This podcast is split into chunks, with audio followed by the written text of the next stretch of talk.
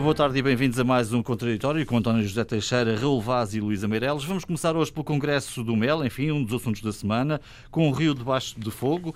Passos Coelho, presente mas calado, e Costa, ausente mas presente. Alguns tinham a esperança de criar ou reforçar as ligações à direita, o entendimento à direita. Isso parece, António, de certa forma, não ter acontecido, até porque Rui Rio foi lá dizer que não é, não é bem de direita, é mais ao centro, se fosse... Não, não é de direita. Não é de direita, é mais ao centro. Fique claro, aliás, ele disse mesmo que se por acaso tivesse ali escrito que aquilo era o Congresso das Direitas, ele não tinha, ele não teria tinha entrado e até teria, teria sido barrado. Porventura, Rui Rio não deu conta que todos chamaram àquele, àquela reunião eh, a convenção de, das direitas. Eh, pode não ter dado conta disso e, e se calhar foi isso que aconteceu. Eh, mas, enfim, isso espalha bem o equívoco, a ambiguidade que se viveu por ali nestes dias desta semana. Aquilo de algum modo foi promovido por, eh, por alguém que está acima, ao lado dos partidos, não foi uma iniciativa partidária, eh, foi uma iniciativa de um movimento que já eh, noutros anos também promoveu este debate, mas que obviamente tinha como intenção reunir as forças que se colocam à direita e, uhum. e, e colocá-las ali em palco houve algumas figuras eh, que não serão de direita, eh, mas efetivamente o que se pretendia, daí as lideranças terem estado todas, do Chega, do CDS, do Iniciativa Liberal, do PST, todos lá estiveram. Eh, e, obviamente, isso não foi um acaso, sabia-se à partida, houve compromisso de partida que assim seria. Do mesmo modo que se sabia que Pedro Passos Coelho uh, iria, iria estar presente, iria, uh, iria ouvir, não participar, ele que, curiosamente, não, não, abriu, não abriu a boca, eh, foi aquele que, de que mais se ouviu falar. Uhum. O que não deixa de ser curioso que uma figura que não uh, fez nenhuma intervenção nesta convenção tenha sido aquela que motivou mais atenção uh, e que, de algum modo, corporizou o tal Sebastião, assim chamado, para a direita, que eventualmente será capaz de unir a direita. Eu acho que foi uma oportunidade, obviamente, sempre interessante de ver como é que cada um dos líderes eh, eh, que ideias tem para o país, que, quais, são, quais são as propostas que traz, e, desse ponto de vista é sempre de saudar. Eu tenho sempre uma visão otimista e, e, e positiva eh, destas iniciativas, mas o seu resultado, e é disso que queremos falar, foi obviamente um rotundo fracasso. Aliás, eh, não vale a pena sequer embarcar a quem mais serviu aquela convenção, porventura António Costa, que eh, esteve também, foi um ausente presente, como, uhum. como dizias há pouco, no sentido em que, obviamente, se fizeram sentir muitas críticas e o seu nome e o PS foi muito falado, mas porque eh, assistimos a uma divisão absoluta uma, um espelho da divisão da direita e isso é tudo aquilo que António Costa eh, quererá eh, constatar e ouvir. Uma direita que não tem eh, um projeto comum, que se entreteve durante estes dias a apontar o dedo eh, a Rui Rio, nomeadamente, e, e, a sua alegada ineficácia nesse combate, e que assistiu a Rui Rio dizer que não é de direita, que é do centro, e que no fundo está magoado por o PS não aproveitar a sua disponibilidade para fazer reformas no país. Portanto, foi alguém que foi lá dizer: eu não pertenço à direita, eu estou ao centro e eu, eh, enfim, o grande drama que o país atravessa é o facto de a minha disponibilidade não ser aproveitada pelo Partido Socialista. Ora, não é bem isto que a direita gostaria de ouvir. E eu julgo que o grande erro de, de Rui Rio é a sua falta de convicção de que o PSD é a força alternativa, mobilizadora, por si só, independentemente dos entendimentos que tenha que fazer ou não uhum. uh, no futuro, mas que é ele que tem e corporiza a alternativa. O somatório das duas forças, PS e PSD, diz bem de como são fortes, apesar do desgaste, da lenta erosão, mas como são elas que corporizam a alternativa de governo.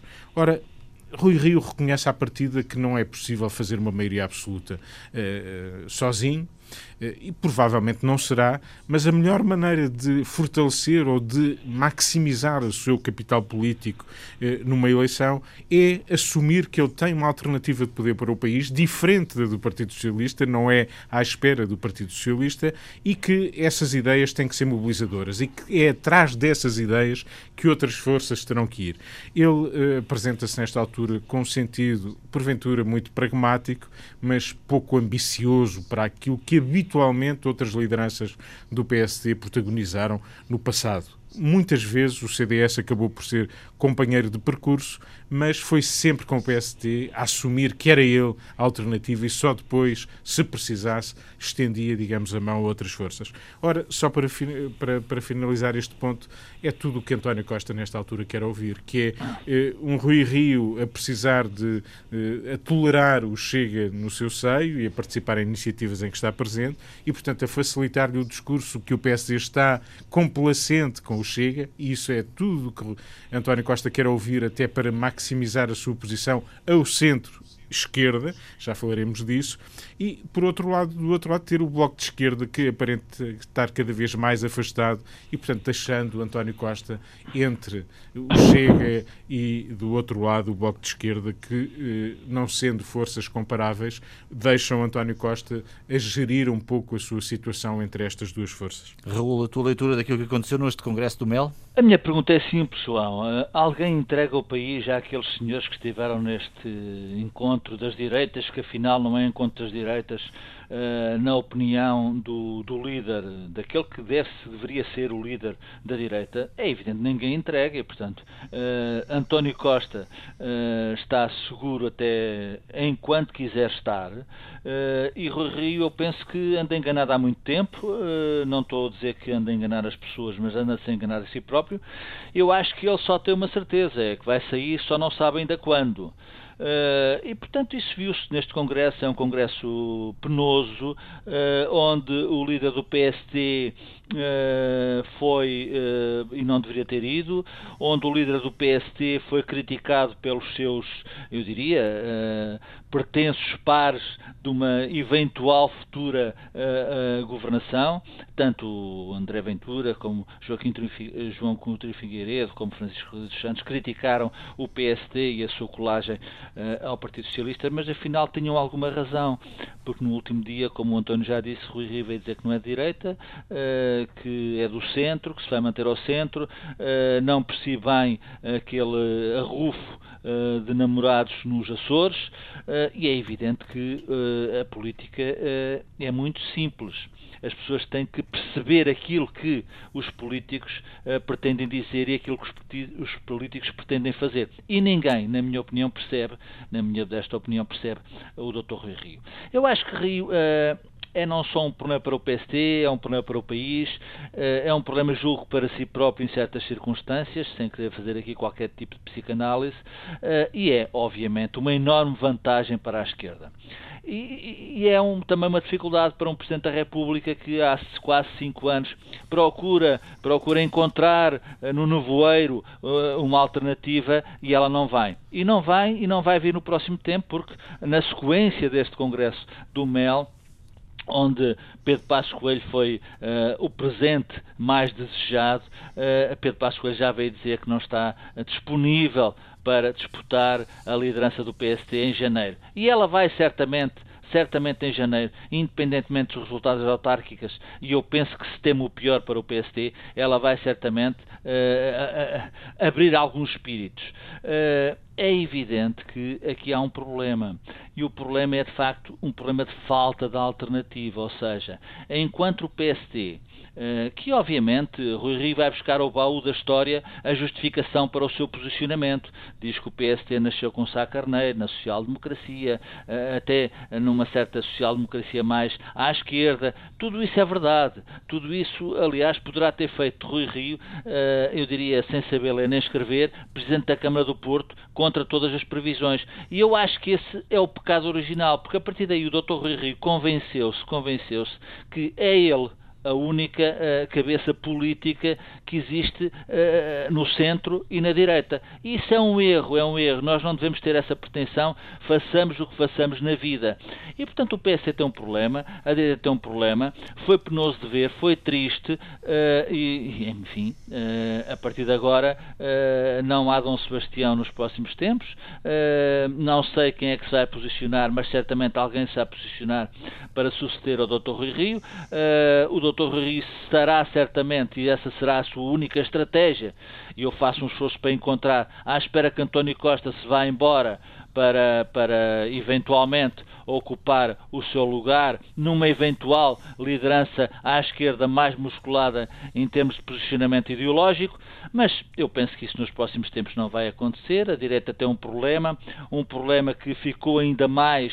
Uh, emergente evidente com esta uh, convenção das direitas, que afinal não foi das direitas, uh, foi mais do centro, uh, e obviamente o PSD tem aqui que uma responsabilidade, eu diria, social, já não diria política, perante a comunidade portuguesa. É que é um partido de poder, é um partido liderante da alternativa e mais tarde ou mais cedo, e eu espero que mais cedo do que tarde, encontre de facto alguém que lidere a direita. Porque o problema, João, e para terminar, não é um problema dizer, eh, aliás, não se disse nada do que é que se quer para o país. O Rio fez um diagnóstico provavelmente assertivo, repetitivo, uma grande aula uh, de economia social, mas o problema é dizer o que é que de diferente se faz do governo de António Costa uh, para o país. Quais são as ideias? Qual é a matéria, em termos de matéria fiscal, por exemplo, em termos de educação, em termos de segurança social, em termos de leis laborais, e já faremos, falaremos disso mais à frente, uhum. não há qualquer ideia. É um deserto de ideia. É dizer que uh, António Costa está mal,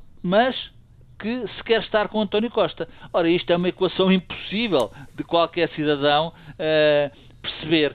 E ninguém percebe, e portanto o que falta à direita, eu diria neste momento, infelizmente, infelizmente, não só ideias que faltam, mas falta sobretudo uma liderança, e ela ficou mais distante com este Congresso, que afinal não foi das direitas.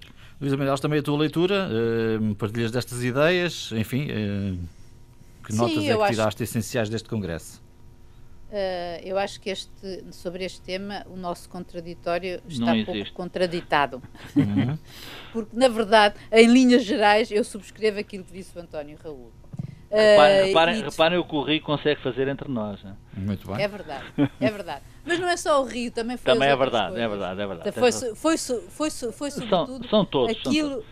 é verdade, aquilo que já foi sublinhado, que é Uh, e que, aliás, curiosamente foi dito por um outro interveniente e que falou, que foi o Miguel Poiás Maduro, uhum. e que, na verdade, diz o que faltou aqui. Nós, é preciso não confundir entre o projeto de poder e o projeto para o país. Uhum. E que, na verdade, nós não ouvimos ali Exatamente. propostas para o país, ouvimos muita discussão interna, interna no sentido de cada um a dizer, a, eh, a dizer ao que vinha e como vinha e o que quer Uh, mas, na verdade, isso permitiu depois a, a, António Costa, logo ontem, dizer que, que, sim, senhora, que a reunião era da direita, mas não se falou dos problemas dos portugueses e o problema dos portugueses trato eu.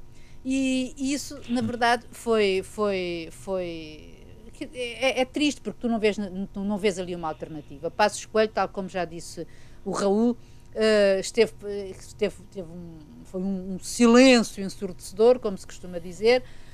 Um, mas ele, enfim, ele foi, foi muito claro quando se percebeu depois eh, que ele não ele aliás cada, a cada um que lhe perguntava porque é que estava ali se tinha futuro se, se queria voltar etc ele dizia nada disso nada disso nada disso e portanto uh, ele sabe bem que não é agora o tempo dele e que o te, um, se é que ele quer que seja que haja um, um segundo tempo dele um, e o que eu, enfim, não sei dizer, mas aparentemente pelos sinais que dá, quer. Uh, mas também, por outro lado, não sei se é isto que ele quer, se ele quer voltar para ser Primeiro-Ministro ou se quer voltar para uma outra coisa qualquer. Uh, não, não sei. Para já ele percebe que não é o tempo dele e que, até porque o nome de Passos e a herança de Passos, uh, acho que ainda está forte entre os portugueses e acho que seria uma ótima cola novamente para a dita geringonça. Uh, anotei também que isto aborreceu-me neste, confesso, neste, neste congresso, um, esta coisa da normalização do Chega.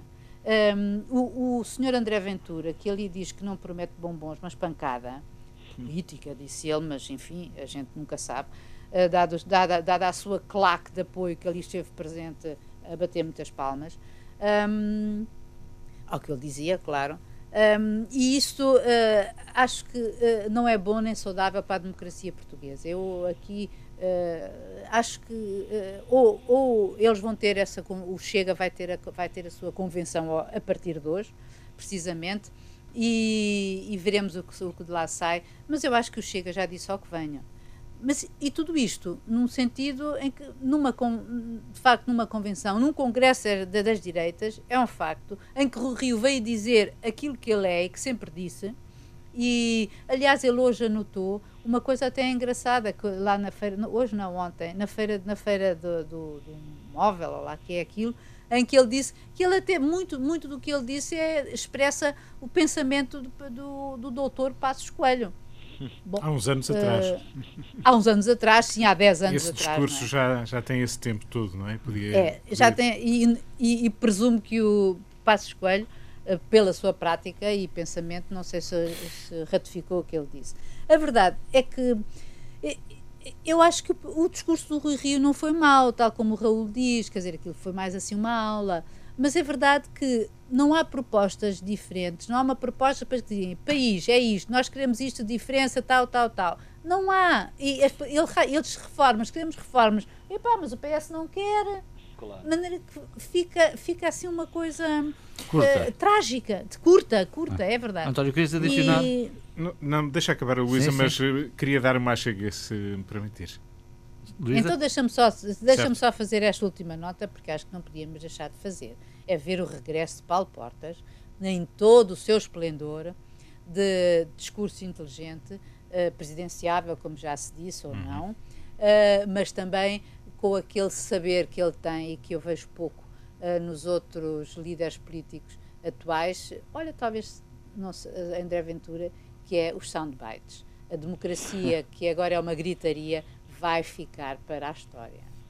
Eu só queria fazer a, a chega seguinte, que é, eu julgo que o Rui Rio teve um dilema em relação a esta iniciativa. Ir ou não ir, não é? Eh, ir eh, teve os riscos e teve o resultado que conhecemos. Não ir, eh, porventura, na cabeça de Rui Rio, tentando colocar-me nesse papel, seria complicado porque seria dar o palco à, à, direita, não comparecer, seria dar o palco por inteiro a Pedro Passos Coelho, Pedro Passos Coelho já se percebia que, obviamente, eh, ele lidava bem com todas aquelas sensibilidades. Eh, com ele, talvez algumas delas até nem estivessem ali presentes. Eh, e, e, e por isso vemos André Ventura ao lado de Pedro Passos Coelho sem nenhum problema. Ele tinha sido, aliás, candidato autárquico com Pedro Passos Coelho. Não, mas Coelho. eu acho que ele Oh, oh, António, acho que ele mostrou-se uma certa distância. Eh, na primeira fila, eh, exatamente sim, ao lado. Sim, sim. Eh, e, aliás, André Ventura tratou de cultivar essa proximidade. Mas eu acho que o Rui Rio teve este dilema. Se não fosse, era um problema, ficava mais isolado, dava palco, dava mais dimensão ainda a Passos Coelho, indo talvez marcasse posição e salientasse o seu discurso. Ora, eu julgo que ele não ponderou uma coisa. Eu lembro-me que António Guterres, nos anos 90, foi quase empurrado para ir ao célebre Congresso Portugal que Futuro, onde que era a ideia de engrossar uma oposição a Cavaco Silva. E António Guterres teve a percepção de que a alternativa passava por ele, pelo Partido Socialista, Exatamente. não era com toda a entourage à esquerda, sensibilidades várias que se iam juntar para a grande frente contra Cavaco Silva. E eu julgo que falta a Rui Rio perceber isso, que é, não é aproximar-se do Chega, não é ser complacente, não é pisar palcos que afinal em, nos quais se sente incómodo, não é da direita, mas está com eles, e porque não é possível construir uma maioria absoluta, é muito difícil, se calhar é melhor já marcar o terreno, e tudo isto dá uma imagem de fraqueza, e tudo isto é aquilo oh, que obviamente António Costa quer oh, ouvir João, e ver. Deixa-me só uma pequena nota na, na sequência do que a dizer, que tem toda a razão. Uh, Guterres, aliás, uh, essa, essa, essa iniciativa foi construída e fomentada pelo então Presidente da República, Mário Soares, Exatamente. que era do partido Exato. de António Guterres. Uhum. E Guterres pois. recusou, trabalhou contra essa solução, e bem, porque uhum. o problema que se põe é que nunca ninguém teve o desplante de dizer a Guterres em circunstância alguma, que queria este ser, se o Guterres chegasse, se António Guterres chegasse ao poder, queria ser ministro disto e daquilo e daquele outro. Exato. Quer dizer, o problema deste país é que o Rio permite-se, permite-se, permite-se que André Ventura, que é o que é, lhe diga, atenção, se o senhor quiser ser Primeiro-Ministro, tem que mudar o, ministro, o Ministério da Justiça, de não sei quê, não sei quê, não sei quê. Isto é absolutamente lamentável. Quer dizer, o que André Ventura está a precisar para os portugueses perceberem é que há um líder que lhe dá uma pantofada e esse líder só pode ser do PST e, uh, e o Rio não é capaz de dar essa pantofada. Isto é dramático para a alternativa, é dramático para a democracia portuguesa. Viva, boa tarde de novo e bem-vindos à segunda parte deste contraditório. No início falámos aqui do Congresso do MEL e, portanto, da direita, ou direito, do centro-direita, para acomodar, digamos assim, aquilo que foi, aquela que foi a posição de Rui Rio. Falaremos agora eh, daquilo que está a acontecer à esquerda e punha sobre a mesa dois assuntos. Por um lado, a convenção do Bloco, já vem do fim de semana. Eh, por outro, a moção de estratégia de António Costa, ontem apresentada, enfim, as ideias do secretário-geral do PS, que é candidato a uma reeleição já eh, no próximo mês. Enfim, dois temas, descentralização em 2020 2024, o PS deve assumir a revisão laboral, entre outras coisas. António, eh, no fundo, aquilo que proponho aqui é que olhemos para eh, o estado da esquerda nesta uhum. conjuntura em que a direita parece muito desagregada. Constatação apenas de factos. Não tivemos uma convenção da esquerda, tivemos uma convenção do Bloco de Esquerda. Não é a mesma coisa e isso faz alguma diferença. Portanto, vemos uma esquerda que, apesar deste passado recente, que já leva alguns anos, nunca eh, se confundiu, deixou eh, até uma margem de oposição absolutamente eh, forte e ela tem existido, existiu na legislatura anterior, apesar dos compromissos, com o passar dos anos foi-se acentuando com uma grande oposição que o governo socialista teve, foi exatamente de, dos seus aliados.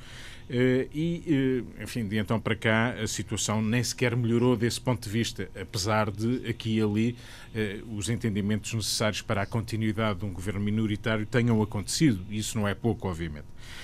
O que verificamos é que o PS não perdeu nunca a sua autonomia nesse capítulo, e, e, por isso este contraponto uh, é interessante de constatar.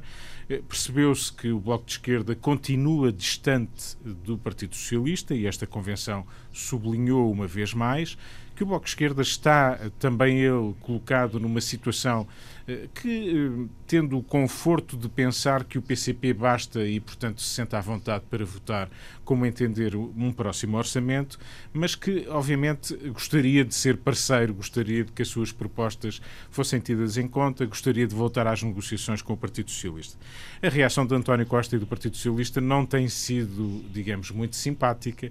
Aquilo que ontem António Costa disse que tinha retido da Convenção do Bloco de Esquerda foi apenas. Uh, digamos, a irredutibilidade do Bloco de Esquerda em relação às suas bandeiras, que são, serão inegociáveis, e isso António Costa acha inaceitável, e, portanto, estas fronteiras entre eh, o Partido Comunista, que continua a ser muito exigente, e faz sentido, se fez um compromisso, eh, eh, obviamente que faz sentido querer que ele seja cumprido, refiro-me ainda ao orçamento presente e ao ano vigente 2021, e, portanto, com perspectivas de um entendimento, mas um entendimento exigente para 2022. E, portanto, é nesta navegação eh, que tem em António Costa uma habilidade política que não nos cansamos de sublinhar. É neste contexto que surge o Partido, o Partido Socialista à beira de um congresso, será em julho, portanto, daqui a pouco mais de um mês, a apresentar propostas concretas para o país, ao contrário de andar a discutir apenas eh, como é que vai ser poder ou continuar a ser poder, e aí já percebemos o que vai acontecer. E quando olhamos para isso, olhamos para temas concretos que têm a ver não propriamente com conceitos vagos, mas têm a ver com algo que a direita, ou sobretudo o PSD, devia ter em conta, que é nós temos um programa financeiro para executar nos próximos tempos que é um programa volumoso e era importante que o país desse contributos, as forças partidárias dessem contributos para como investir este dinheiro que fica à nossa eh, disposição para a recuperação do país e para os desafios que aí temos. Do ponto de vista político, essa resposta é dada na moção de António Costa, concorde-se ou discorde-se, mas estão ideias concretas eh, que traduzem essas opções, e por outro lado há uma reafirmação do ponto de vista estratégico, do ponto de vista político, que vale a pena citar, e eu trouxe exatamente esse, essa parte que vem logo no início da sua moção, que é a reafirmação de um diálogo à esquerda, mas no respeito dos princípios programáticos do Partido Socialista e dos compromissos internacionais do nosso país. Leia-se, sobretudo, a Europa.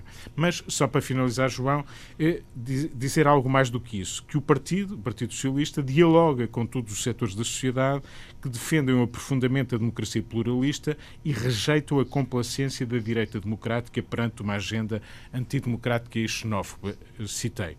E isto quer dizer algo muito simples, que o Partido Socialista não tem dúvidas que é este o caminho que quer percorrer, com quem, com os parceiros que até agora escolheu para estes entendimentos e que tem no PSD, por um lado, que, por os vistos, é complacente no, no, no vocabulário de António Costa com eh, o Chega eh, e aquilo que ele tem representado, e por outro, que também em relação à sua esquerda, e nomeadamente ao Bloco de Esquerda, estes compromissos internacionais são levados a sério, leiam-se sobretudo compromissos europeus, e que esse diálogo à esquerda não pode pôr em causa o programa do próprio Partido Socialista. E esta autonomia eh, estratégica do Partido Socialista devia fazer pensar também, Dr. Rui Rio, na autonomia estratégica que o PST deveria ter a ambição de assumir para o futuro. Raul? O António está a pedir demasiado ao Dr. Rui Rio. Uh, uh, até porque uh, a comparação distancia dois líderes políticos. A esquerda tem um líder, o centro-esquerda, ou centro, se, tu,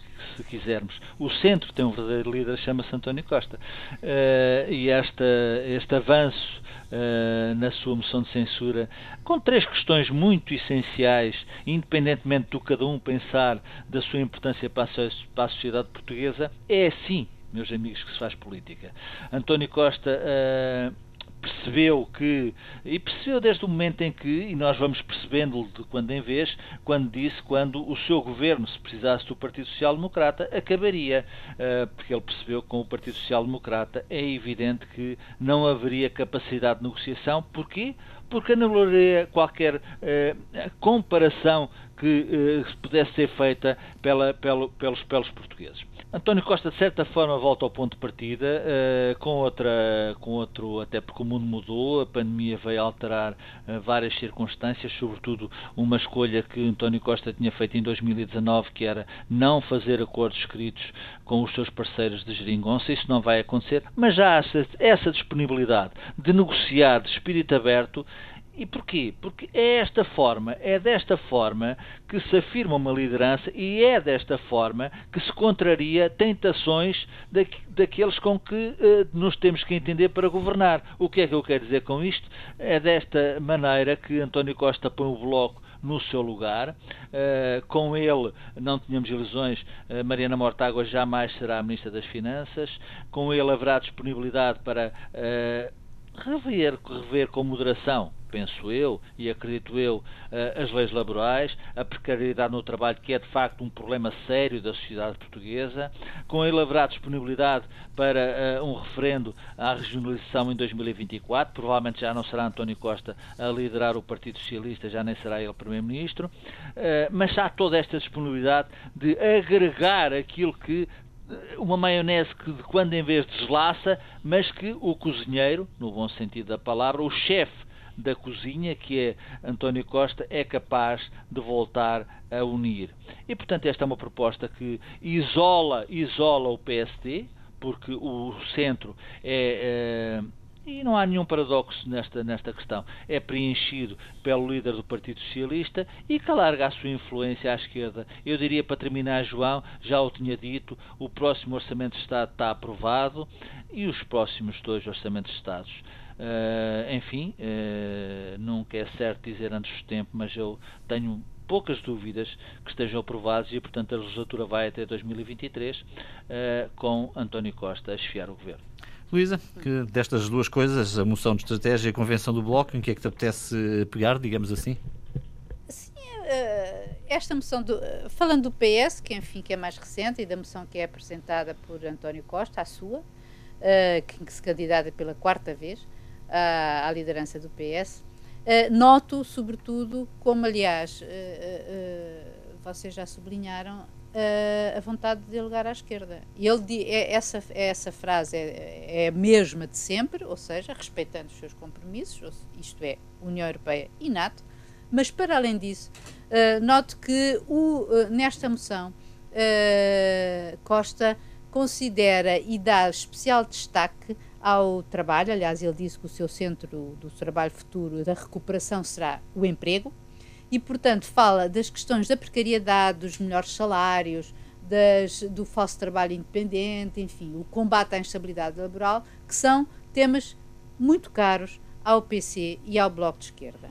E aqui fazia a ponte para o Bloco de Esquerda, que em, na sua convenção, apesar de tudo aquilo por lá aconteceu, de críticas internas, etc., que não interessam a ninguém sem ser aos próprios, hum, acho que deu uma. Hum, acho que quando Catarina Martins diz que, há, uh, uh, que abre uma porta e que eventualmente pode, sim senhora, estar disposta a esse diálogo, coisa que ela depois reafirma numa entrevista que dá hoje ao Jornal Expresso, uh, acho importante. E mais do que isso, até mais do que Catarina Martins, e penso que aí sim estaremos na véspera de, de facto, de haver algum entendimento, é o próprio Louçã, que ainda hoje, na, na, na Antena 1, uh, afirmou que seria muito bom, e cito, era bom para o governo e para o BE que houvesse uma vontade de encontrar a ponte para soluções substanciais e acho isso totalmente possível. Isto é Louçã a falar.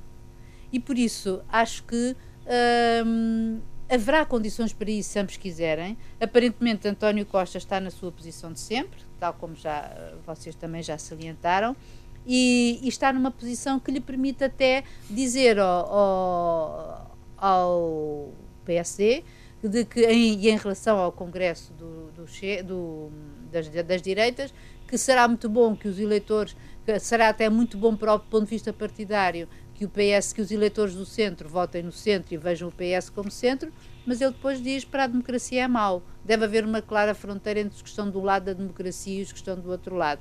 E aqui uh, ele quer fazer aquela diferençazinha, quer dizer, gente, nós deste lado é que somos os democratas.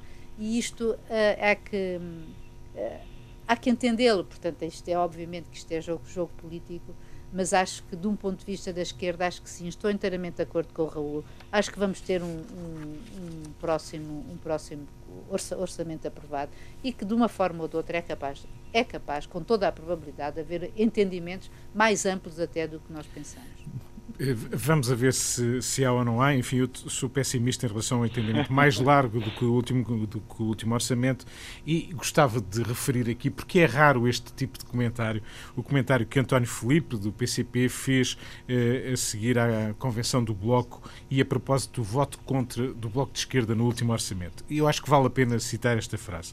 E diz António Felipe, virando-se para o Bloco de Esquerda se o PCP tivesse feito o mesmo, isto é, votado contra o orçamento, não tivesse apresentado propostas e tivesse juntado os seus votos à direita e ao Bloco de Esquerda, não sei qual seria hoje o discurso do Bloco de Esquerda.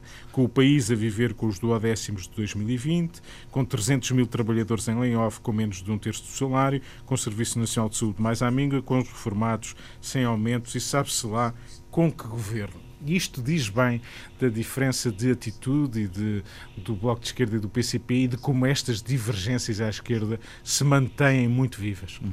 Bom, deixa-me avançar. Mas é difícil não concordar com o António Filipe. Hum. Deixa-me avançar porque gostava ainda de trazer aqui um dos temas da semana. Vem já do fim de semana um, uh, um incidente inusitado, o desvio de um avião comercial na Bielorrússia e a detenção de dois dos passageiros, um dos principais opositores ao regime de Lukashenko e a sua namorada, uh, em passo de corrida, como se costuma dizer. António, que comentário te merece este episódio? O episódio é muito grave no contexto em que vivemos. Estamos a falar de um voo comercial de uma companhia uh, irlandesa Ryanair, entre sim. dois países da União Europeia. Estamos a falar entre a Grécia e a Lituânia.